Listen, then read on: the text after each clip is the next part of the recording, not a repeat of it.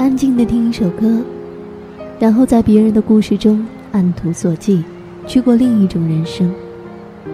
终于知道，其实，在这个庞然的世界中，你并不是孤单的一个。轻轻问候一句：“你好，我是珊珊。”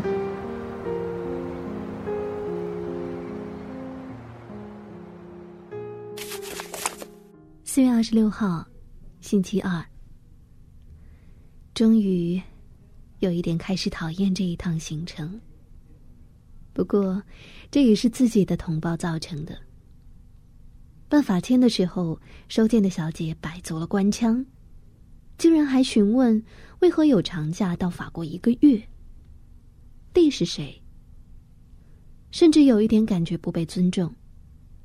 含含糊糊的找个理由遮掩过去，却发现我机票忘了影印，于是又全部退回，要我印好再来。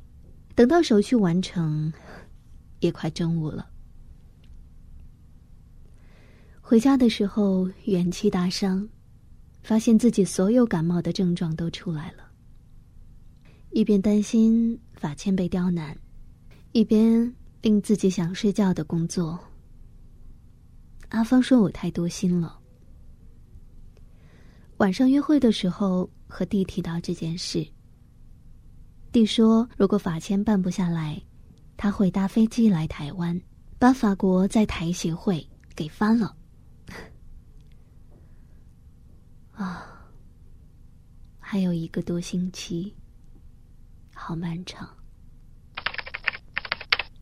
明天的代办事项，领法签。